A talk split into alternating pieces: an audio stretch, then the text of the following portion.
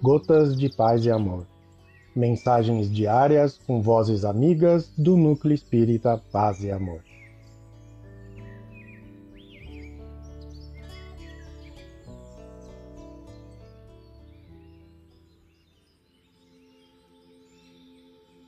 Olá, queridos amigos. Aqui quem fala é a Maureen Trota e o Gotas de Paz e Amor de hoje é sobre a mensagem Itens da Irritação, do livro Encontro de Paz, a psicografia de Francisco Cândido Xavier, ditado pelo Espírito Emmanuel.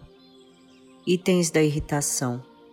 Enquanto no clima da serenidade consideremos que a irritação não é recurso de auxílio, sejam quais sejam as circunstâncias. O primeiro prejuízo que a intemperança mental nos impõe é aquele de afastar-nos a confiança dos outros.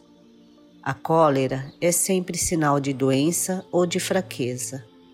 As manifestações de violência podem estabelecer o regime do medo ao redor de nós, mas não mudam o íntimo das pessoas.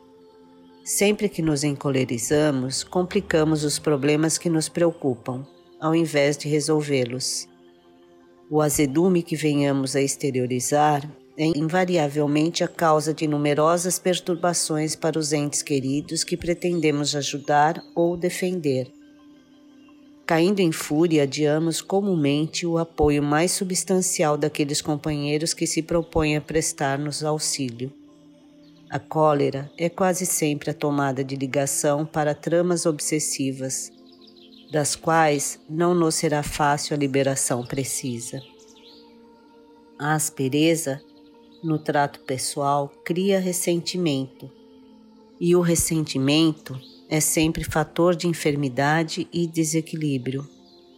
Em qualquer assunto do apaziguamento e aprendizado, trabalho, influência, aquisição ou simpatia, irritar-se contra alguém ou contra alguma coisa será sempre o recesso inevitável de perder. Emmanuel, um abraço fraterno para todos.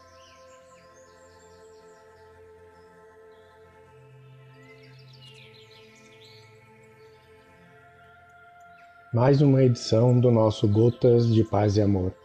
Um abraço para todos e um excelente dia.